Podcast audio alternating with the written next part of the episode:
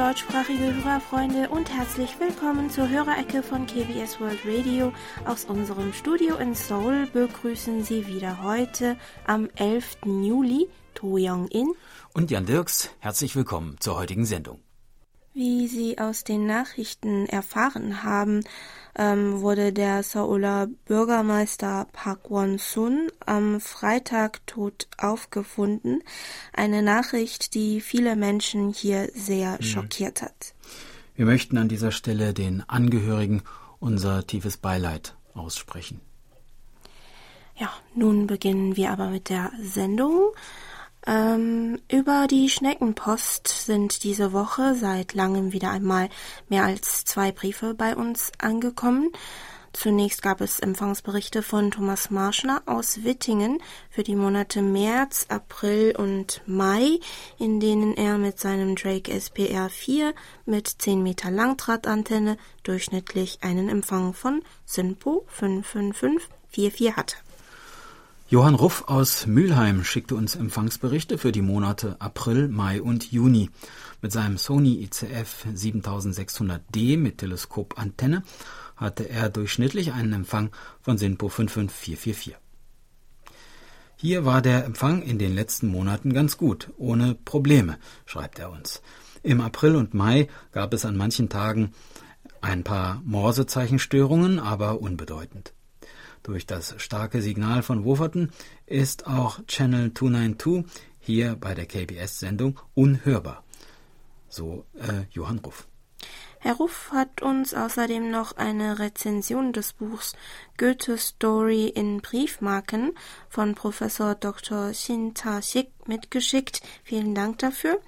Für interessierte Hörerfreunde und Briefmarkensammler geben wir noch die Information weiter, dass das in koreanischer Sprache verfasste Buch bei Herrn Bodo von Kurzleben in Frankfurt am Main erhältlich ist. Eine Anfrage können Sie wohl stellen an die E-Mail-Adresse äh, Bodo von Kurzleben, Groß B und Groß K, at t-online.de. Herr Ruff erzählte uns, dass Herr von Kutzleben die erste deutsch-koreanische Briefmarkenausstellung in Frankfurt organisiert hatte. Ein Interview mit äh, dem Verfasser des Buches, also mit äh, Professor Dr. Shinta Shik, gab es übrigens letztes Jahr bei uns in der Sendung Treffen zweier Welten am 20. Dezember. Auf unserer Homepage oder über die App kann man die Sendung noch nachhören. Dann ist endlich auch die Post von Dejan Berndt aus Erlangen angekommen, nach der er schon vor ein paar Wochen gefragt hatte und wissen wollte, ob sie denn angekommen sei. Beigelegt war auch ein Aufkleber mit äh, dem bayerischen Wappen und ein Bild seiner Hobby-Ecke mit dem Empfänger. Ja, vielen Dank für beides. Herr Berndt berichtet, dass er uns mit seinem Grundig-Satellit 700 mit eingebauter Teleskopantenne am 2. Mai mit SINPO 54444 hören konnte und schreibt uns noch Folgendes. Ich habe mit viel Freude und Interesse die Hörerecke gehört. Der Empfang war weitestgehend frei von Störungen. Für ein paar Sekunden waren im Hintergrund Morsezeichen zu hören, diese verschwanden jedoch schnell wieder. Den Bericht über die Slow City fand ich auch sehr spannend. Eine solche Slow City ist wahrscheinlich der totale Gegenpol zu der Metropole Seoul. Ich habe gehört, dass KBS World Radio dieses Jahr 39 Jahre sein deutschsprachiges Programm hat. Dabei habe ich mich gefragt, auf welchen Frequenzen und über welche Sender früher gesendet wurde. Gab es zum Beispiel früher Direktsendungen aus Korea oder senden Sie schon immer über Wufferton? Ja, äh, anfangs wurde das deutschsprachige Programm direkt über die Station von KBS in der koreanischen Stadt Kimjae gesendet. Am 1. Mai 1993 begann dann der Frequenz- und Sendezeitenaustausch zwischen KBS World Radio und dem britischen Rundfunksender BBC. Im März 2013 wurde die Zusammenarbeit in dieser Form beendet. An die Stelle der BBC trat ein privater Dienstleister, der die Anlagen übernommen hatte. Seitdem wird das deutschsprachige Programm unter einem Vertrag mit einem privaten Dienstleister in der gemieteten Sendezeit über das Wolverton Relais übertragen. Äh, dann hat sich Thomas Becker aus Bonn gemeldet, dass er am 10. Juni mit seinem Grundig-Satellit mit Teleskopantenne einen Empfang von Simpo 5x4 hatte. Dazu schreibt er uns am 10. Juni habe ich mich wieder sehr gefreut, Ihre Sendung auf Kurzwelle verfolgen zu können. Die Rubrik Kreuz und quer durch Korea ist immer wieder sehr interessant. Bemerkenswert fand ich den Bericht über die Ausgrabungen in der entmilitarisierten Zone. Vielleicht können Sie über diese Zone etwas mehr berichten, zum Beispiel wie groß sie ist, was für Pläne es gibt, sie in eine Friedenszone zu verwandeln, oder über das Leben der Menschen in den Grenzgebieten. Die demilitarisierte Zone, kurz DMZ, entstand am 27. Juli 1953 mit der Unterzeichnung des Waffenstillstandsabkommens. Sie ist ein langer Streifen, zwei Kilometer nördlich und zwei Kilometer südlich der militärischen Demarkationslinie, die von der Mündung des Flusses Imjingang an der Westküste bis zum Dorf Myeonghori an der Ostküste verläuft. Sie ist also rund vier Kilometer breit und äh, 238 Kilometer lang ja, und teilt so die koreanische Halbinsel in Nord und Süd. Den wenigen ökologischen Forschungsergebnissen zufolge herrscht in der DMZ eine große biologische Vielfalt. Die Geheimnisse vieler Gebiete konnten aber noch nicht vollständig gelüftet werden, da sie zum Beispiel auch wegen der noch zahlreich vorhandenen Landminen nicht betreten werden können. Das breite Gebiet im Mittelwesten der DMZ wurde vor dem Krieg landwirtschaftlich genutzt. Die aufgrund des Krieges lange Zeit brachliegenden Reisfelder mit den Wasserläufen drumherum wurden mit der Zeit zu Feuchtgebieten, wo Standvögel, Fische, Amphibien, Reptilien und zahlreiche Insektenarten leben. Die Flüsse und die Gebirgsbäche in der DMZ folgen noch ihrem ursprünglichen Lauf aus der Zeit vor der Modernisierung und der Industrialisierung und führen sehr klares, sauberes Wasser. Da hier weder Entwicklungsarbeiten noch Angeln oder Fischerei gestattet sind, ähm, herrscht hier ein großer Artenreichtum an Süßwasserfischen. Die natürlichen Wälder der DMZ sind dicht bewachsen mit Bäumen wie Eichen und Ahorn. Etwa 30 in Korea einheimische Pflanzen, wie die koreanische Türkenbuntlilie zum Beispiel, sollen ebenfalls hier wachsen. Da die DMZ nun seit langem als Symbol von Teilung und Konflikt gilt, werden immer wieder Pläne aufgestellt, sie zum Symbol der Annäherung, Versöhnung und des Friedens zu gestalten. Die jetzige Regierung plant, die DMZ in eine internationale Friedenszone zu verwandeln. Das Ziel besteht vor allem darin, die Pufferfunktion der DMZ durch die internationale Zusammenarbeit zu stärken, damit die Sicherheit des Nordens institutionell und praktisch gewährleistet werden und auch ein dauerhafter Frieden auf der koreanischen Halbinsel geschaffen werden kann. Dafür wurde zum Beispiel auch eine innerkoreanische Zusammenarbeit zur Entfernung von Landminen in der DMZ und zur Beantragung für ein gemeinsames innerkoreanisches UNESCO-Welterbe angestrebt. Zu letzterem Projekt gehören auch die jüngsten Ausgrabungen an den Hügeln im südlichen Teil des Dorfes Taesongdong, worüber wir am 10. Juni in Kreuz und Quer durch Korea berichtet hatten.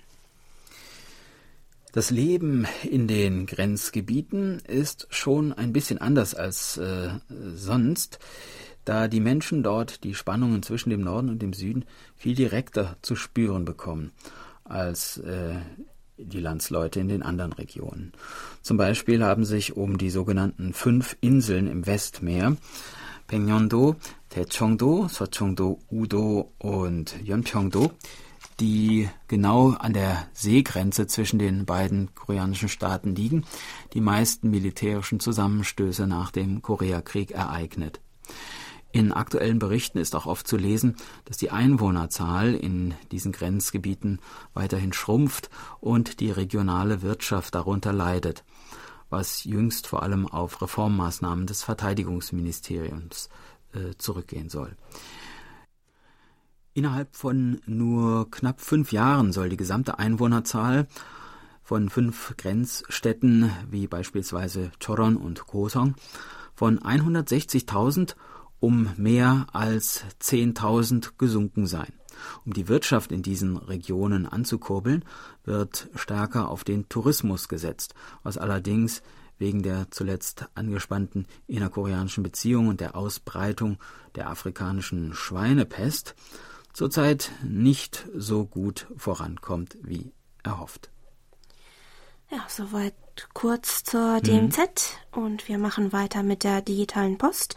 Über die German-Adresse haben sich wieder gemeldet Heinz und Felicitas Haring aus dem österreichischen Kapfenberg, die uns mit ihrem Chronik-Satellit 600 mit Teleskopantenne am 5. und 6. Juli jeweils mit SIU 434 mit etwas Fading, aber bei gutem Signal hören konnten und Monitor Burkhard Müller aus Hilden, der unter anderem mit seinem Reuter RDR 50C am 2. Juli einen leider verrauschten Empfang von Simpo 5x3 bis 5x4 hatte.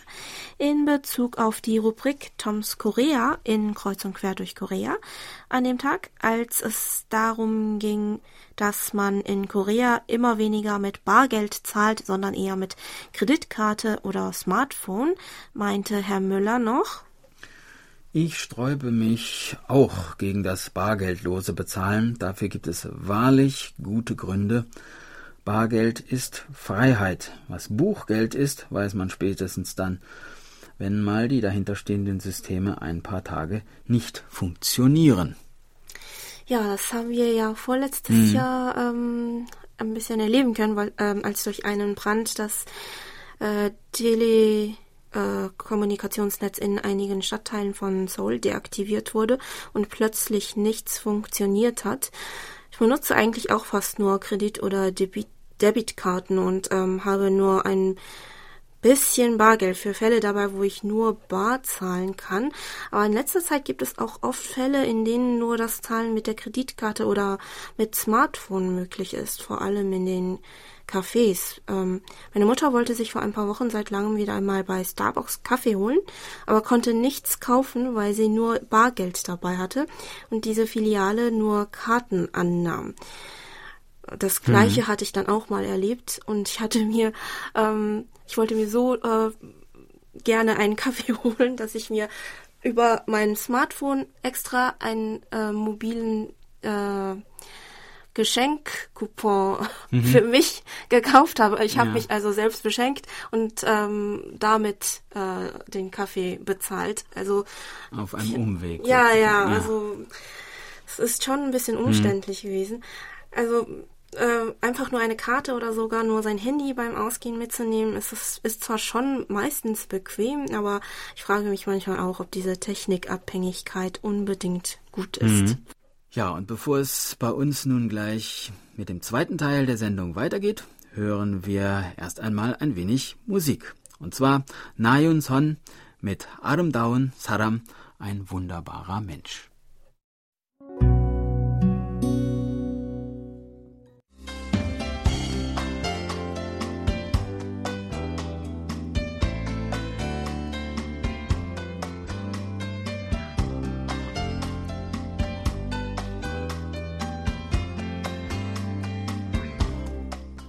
Nun kommen wir zu den Medientipps. Auch diese Woche ein herzliches Dankeschön an Monitor Erich Kröpke für ihre Zusammenstellung. Der Schwerpunkt der Medientipps für die 29. Kalenderwoche liegt bei den Radiotipps. Das Fernsehen bietet Wiederholungen. Servus TV Deutschland zeigt am Mittwoch, dem 15. Juli um 14.05 Uhr am Mittwoch, dem 16. Juli um 15 Uhr und am Sonntag, dem 19. Juli um 6.05 Uhr noch einmal die Folge Die Berge Koreas aus der Reihe Auf Entdeckungsreise um die Welt. ZDF Info hat am Freitag, dem 17. Juli um 12.45 Uhr die dreiteilige Dokumentation Korea, der vergessene Krieg im Programm. Weitere bekannte Dokumentationen über Nordkorea folgen bis 18.45 Uhr. Und weiter zu den Radiotipps. Deutschlandfunk Kultur sendet an Werktagen das Literaturmagazin Lesart, das an Sonnabenden unter dem Motto Das politische Buch steht. Am heutigen Sonnabend gab es in der Sendung eine Besprechung des Buches Liebesgrüße aus Nordkorea von Morten Travik zu hören. Der Autor war bis 2017 norwegischer Kulturattaché und hat Nordkorea in zehn Jahren mehr als 20 Mal bereist. In seinem Buch erzählt er von seinen Erfahrungen und Erlebnissen. Die Sendung kann als Podcast nachgehört werden.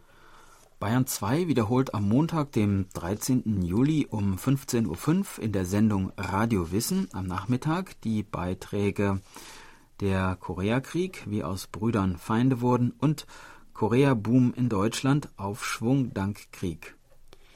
RBB Kultur hat am Donnerstag, dem 16. Juli um 20.04 Uhr wieder die Sendung Talente und Karrieren im Programm.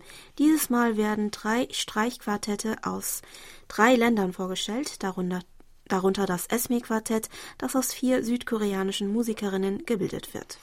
Und noch eine Musiksendung, Klassik, Pop etc. gibt es am Sonnabend, dem 18. Juli um 10.05 Uhr im Deutschlandfunk. Das Trio Catch besteht aus einer ungarischen Klarinettistin, einer Schweizer Cellistin und der südkoreanischen Pianistin Nam Sonyeong. Das Trio hat 2010 zusammengefunden und bereits mehrere Musikpreise gewonnen. Ja, das waren die Medientipps.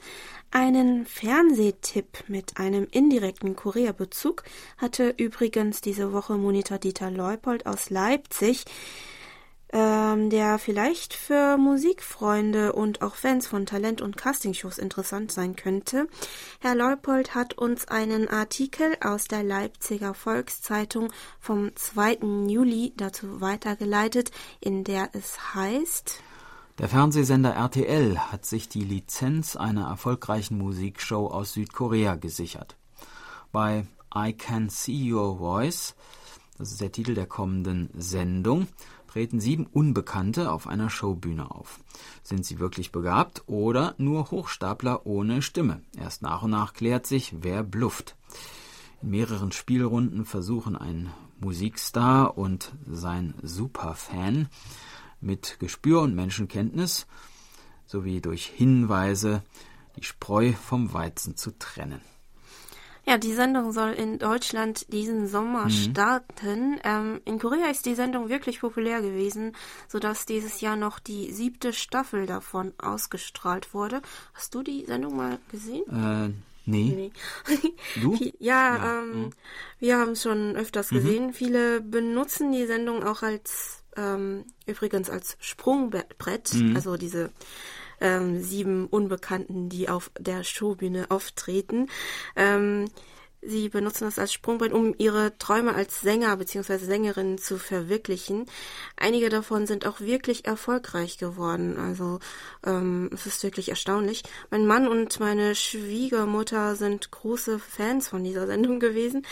Ähm, wir sind mhm. dann, wir waren dann immer wieder überrascht, dass es nach den, nach so vielen Castingshows hier in Korea immer noch unbekannte Gesangstalente mhm. gibt. Also schon beeindruckend. Aber du hast selber nie in Erwägung gezogen, nein, da mal mitzumachen. Nein, Lynn, bitte nicht. Gut. Hans-Peter Themann aus Fuldatal hat uns mit seinem Reuter RDR 55E am 4. April, am 2. Mai und am 6. Juni jeweils mit SINPO 5 und 444 empfangen. Zur Hörerecke am 6. Juni meinte Herr Themann noch, sehr interessant waren die Erläuterungen zum Bild des Monats, dem Kamm. Das freut mhm. uns. Vielen Dank, Herr Themann.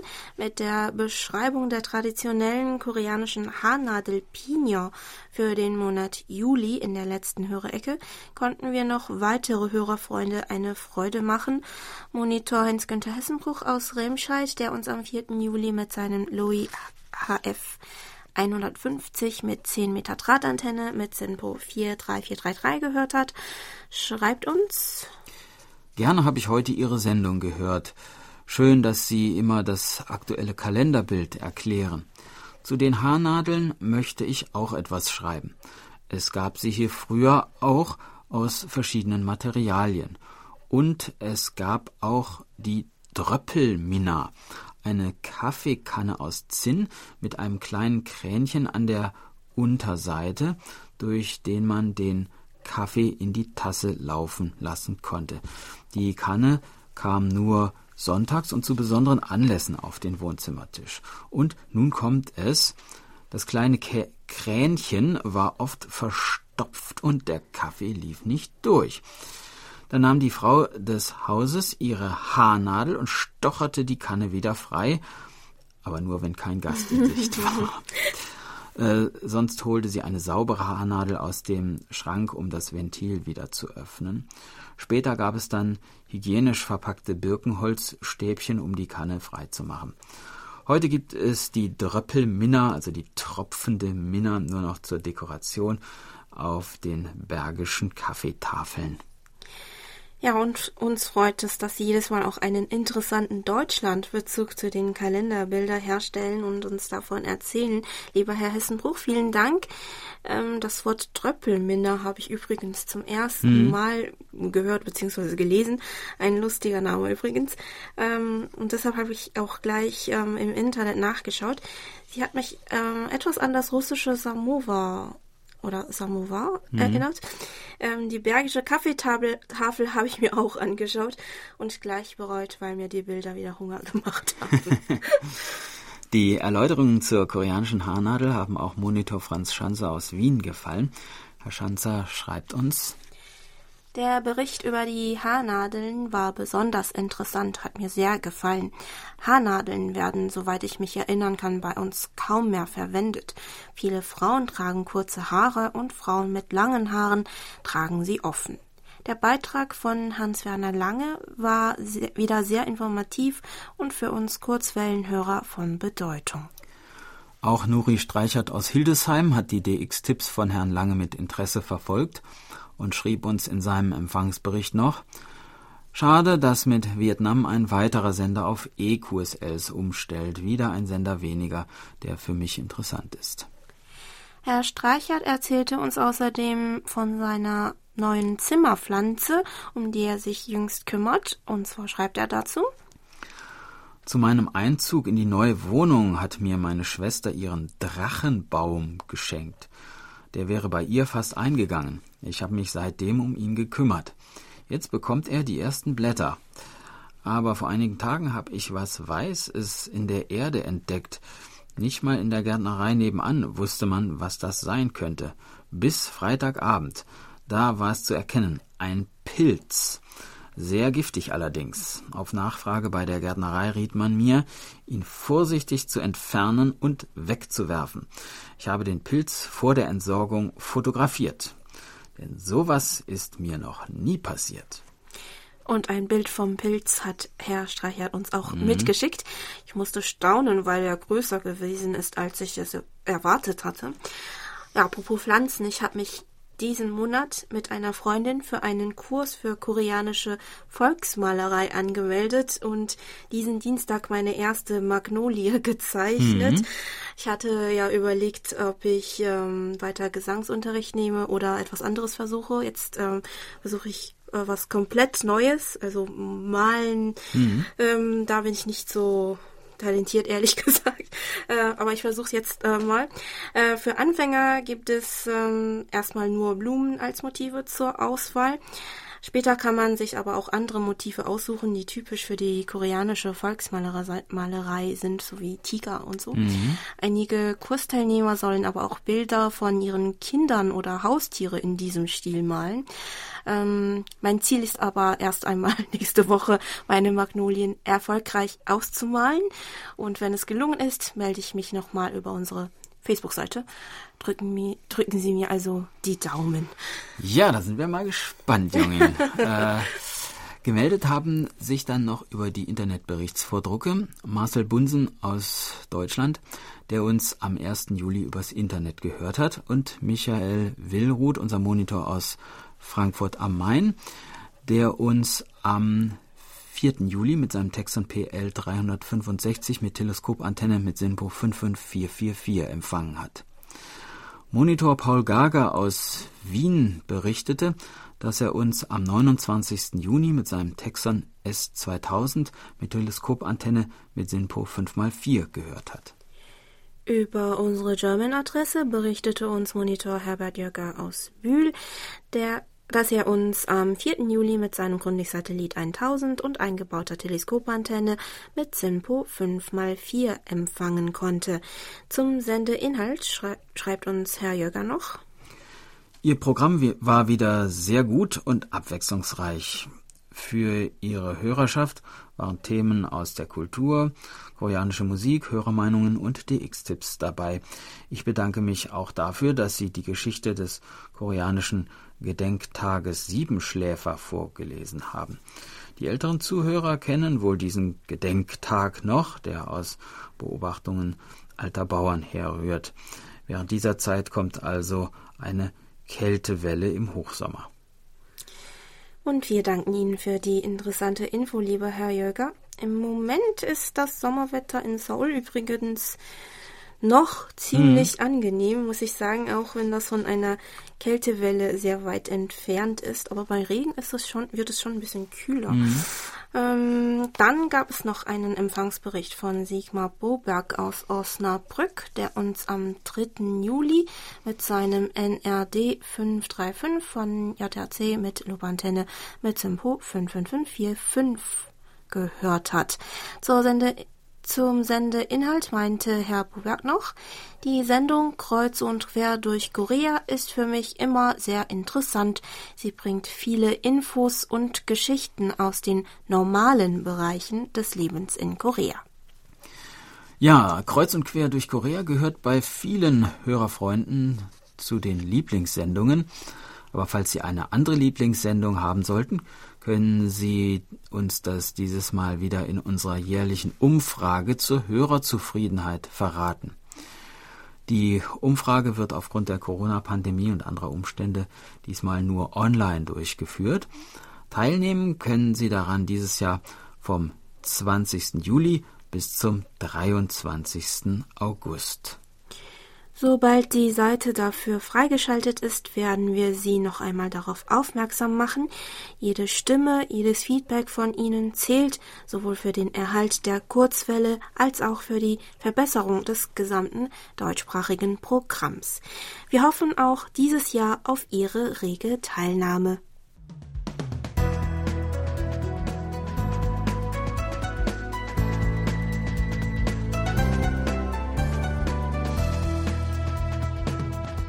Sie hören KBS World Radio mit der Hörerecke.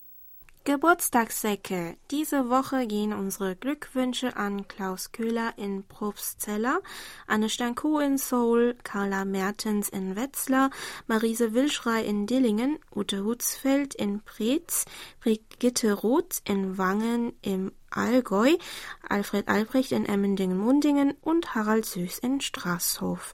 Im Namen der Redaktion und von Monitor Bernd Salzer gratulieren wir allen ganz herzlich zum Geburtstag. Ein Musikgeschenk steht natürlich auch schon bereit. Shinalse spielt das Stück I Dreamt I Dwelt in Marble Holes.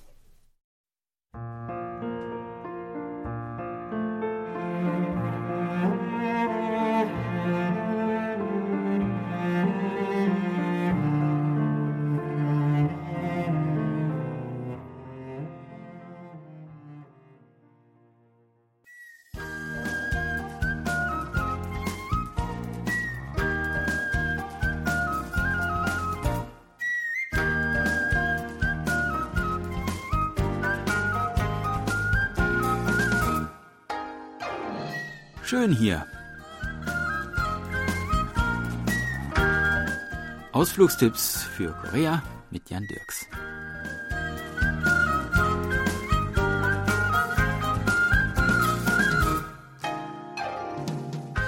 Wir suchen Abkühlung von der sommerlichen Hitze und erkunden die Inselwelt der Provinz Südzolla. Um all die Inseln zu besuchen, die dort vor der koreanischen Südküste versprenkelt liegen, würde ein ganzes Leben nicht ausreichen, und irgendwann würde man wahrscheinlich den Eindruck gewinnen, dass sich all diese Inseln doch irgendwie stark ähneln, ein paar Felsen mit ein paar Bäumen drauf und viel Wasser drumherum halt. Aber wenn man genauer hinschaut, kann man entdecken, dass sie doch alle ihre ganz eigene Atmosphäre besitzen. Und deshalb wollen wir auch heute noch einen weiteren Inseltrip unternehmen.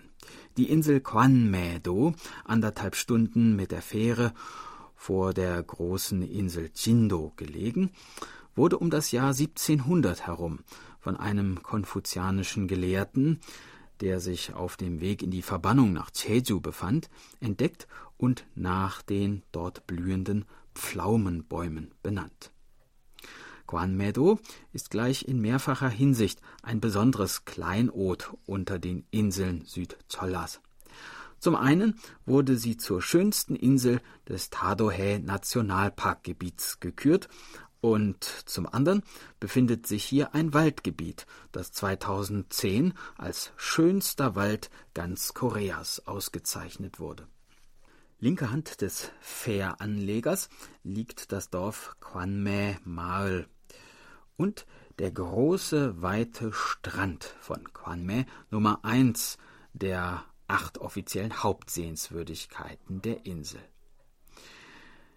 Die der weiten Meeresbucht vorgelagerten Inseln lassen das Meer an dieser Stelle beinahe ein wenig so wirken wie einen großen See. Der Strand ist etwa zwei Kilometer lang und bei Ebbe weitet sich die Sandfläche auf etwa 200 Meter Breite. Am Ende des Strandes befindet sich der Kushong Pawi, ein großer Felsen, der sich durch unzählige rund gewölbte und gewundene Gesteinsschichten auszeichnet. An diesen Küstenabschnitt angrenzend liegt der Kiefernwald, der, wie schon erwähnt, als schönstes Waldgebiet Koreas ausgezeichnet wurde.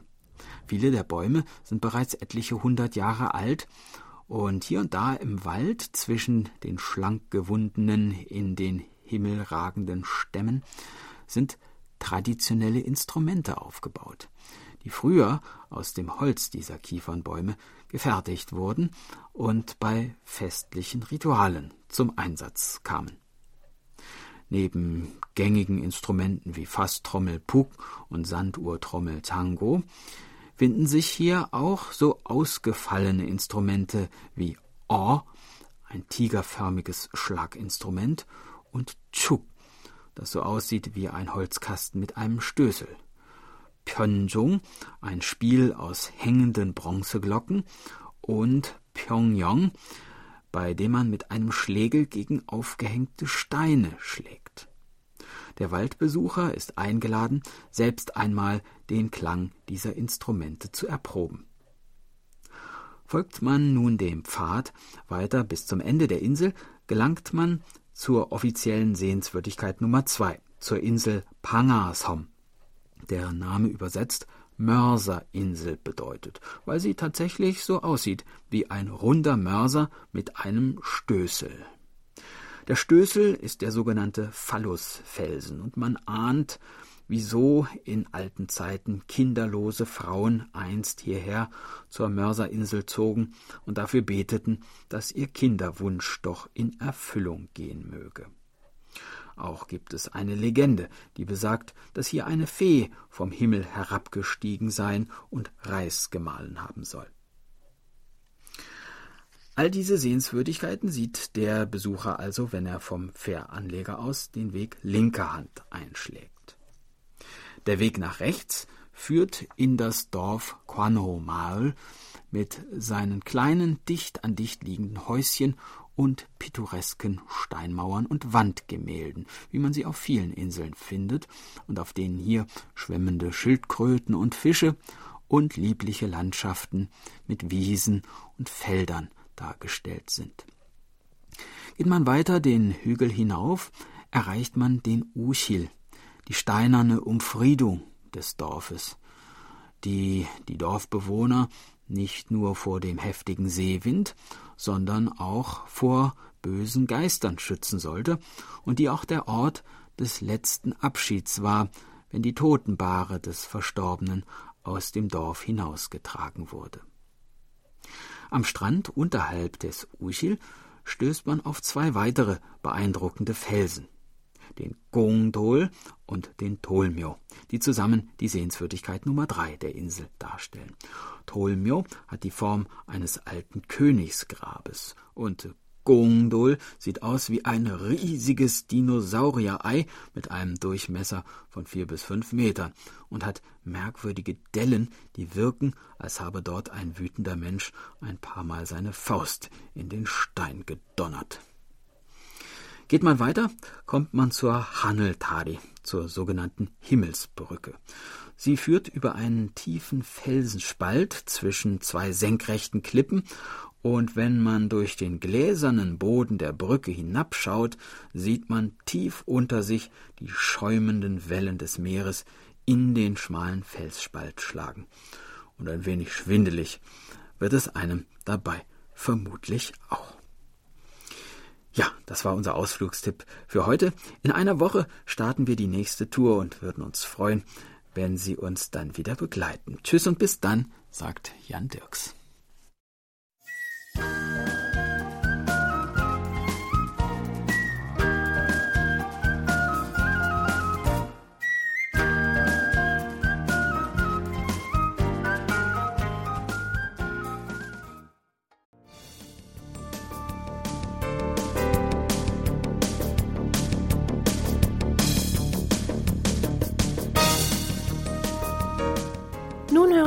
Monatlichen Bericht von Thomas Schneider aus Freiburg.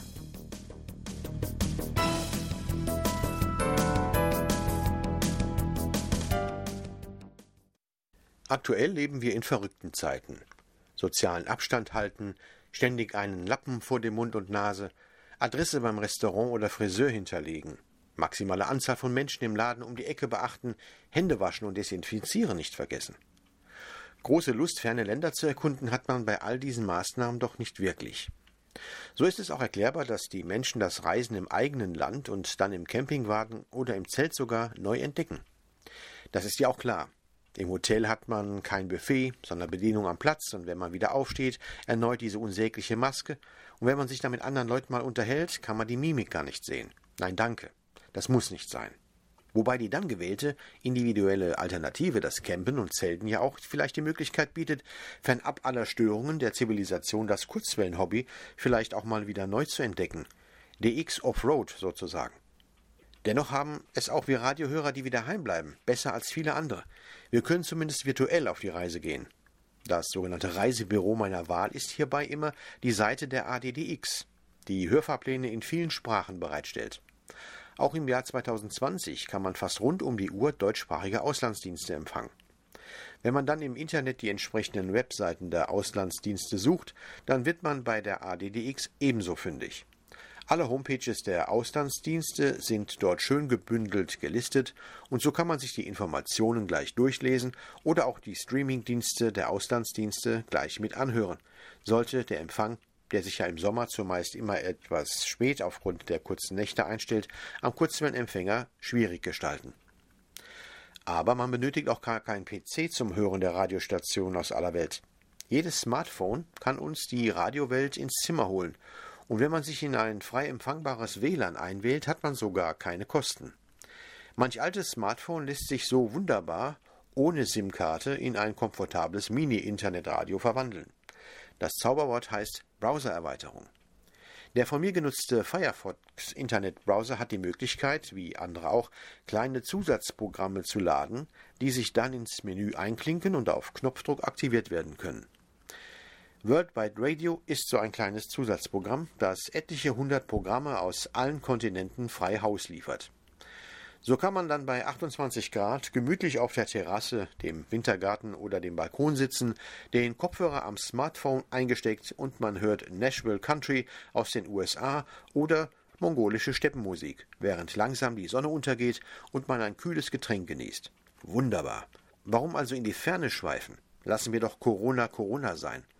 Das Fernsehen mit seinen allabendlich für gut 20 Minuten gleichgeschalteten dritten Programmen und vorrangig sinnfreien Extra-Sondersendungen mit Durchhalteparolen in bester Agit-Propagandamanie zum Thema, das keiner mehr hören mag, bleibt aus.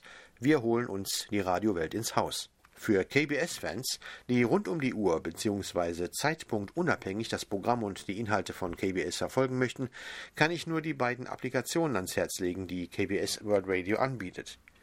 KBS World Radio on Air ist die Möglichkeit, das deutsche wie auch die anderen Sprachprogramme unabhängig zu hören. Eine tolle App, die auch qualitativ nichts zu wünschen übrig lässt. Sie ist im Google Play Store gratis zum Download bereitgestellt. Ebenso dort bekommt man die andere App von KBS. Sie heißt KBS World Radio App, wo man eben neben dem Audioprogramm auch Nachrichten, Hintergrundinformationen und sogar Videonachrichten aus Korea in deutscher Übersetzung sehen kann. Eine von mir gern genutzte App für das KBS-Erlebnis zwischendurch, unabhängig vom Programm via Kurzwelle und eine tolle Ergänzung. Doch wer von den Hörerfreunden es nach wie vor klassisch mag, dem kann auch geholfen werden.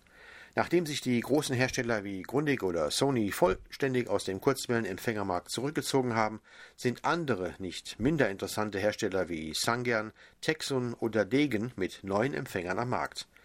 Die Kurzwelle ist nicht tot, sie wird nur meist tot geredet von Leuten, die nicht wirklich Ahnung haben. Was heute an Empfangsqualität machbar ist, das war vor 20 Jahren noch kaum denkbar. Riesige Gerätschaften, teils mit Filtern und Verkabelungen das ganze Zimmer in Anspruch nehmend, das sogenannte Radio Shack, das braucht es heute nicht mehr. Klein und kompakt ist die Technik, die begeistert. Ich empfehle mal einen Besuch auf der Webseite wellenjagd.de. Dort kann man wunderbare neue, kompakte und komfortable Empfänger finden. Und wer Bedenken hat, dass man in modernen Zeiten kaum aus dem heimischen Störnebel kommen kann, einige wenige Meter Draht an einem Ende an die Antenne gebunden und über die Balkonbrüstung gehängt, reicht meist schon aus, um dem heimischen Störnebel zu entgehen und die zarten Signale aus dem Äther zu fischen. Somit angelt man dann also auch noch, während man entspannt seinem Radiohobby frönt. Aber im Ernst, es gibt viele Möglichkeiten zu reisen, ohne sich aus dem Haus zu bewegen. Der Heimkoller bleibt draußen, carpe diem, nutze den Tag daheim. Vielleicht eine gute Idee in diesen verrückten Zeiten. Damit komme ich zum Schluss für heute. Ich wünsche allzeit guten Empfang, bleibt zu Hause und vor allem eins, gesund. Und ich hoffe, wir werden dann im kommenden Jahr vielleicht sogar schmunzelnd zurückdenken an jene Zeit, wo man sogar ohne irgendeinen Verdacht zu erwecken maskiert eine Bank betreten konnte. Beste Grüße aus Freiburg, Thomas Schneider.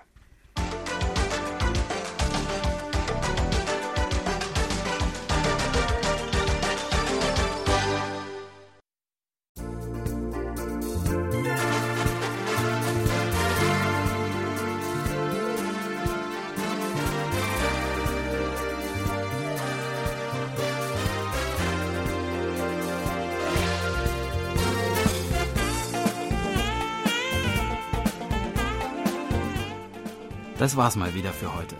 Vielen Dank fürs Zuhören. Noch ein schönes Wochenende wünschen Ihnen To Young In und Jan Dirks. Auf Wiederhören und bis nächste Woche.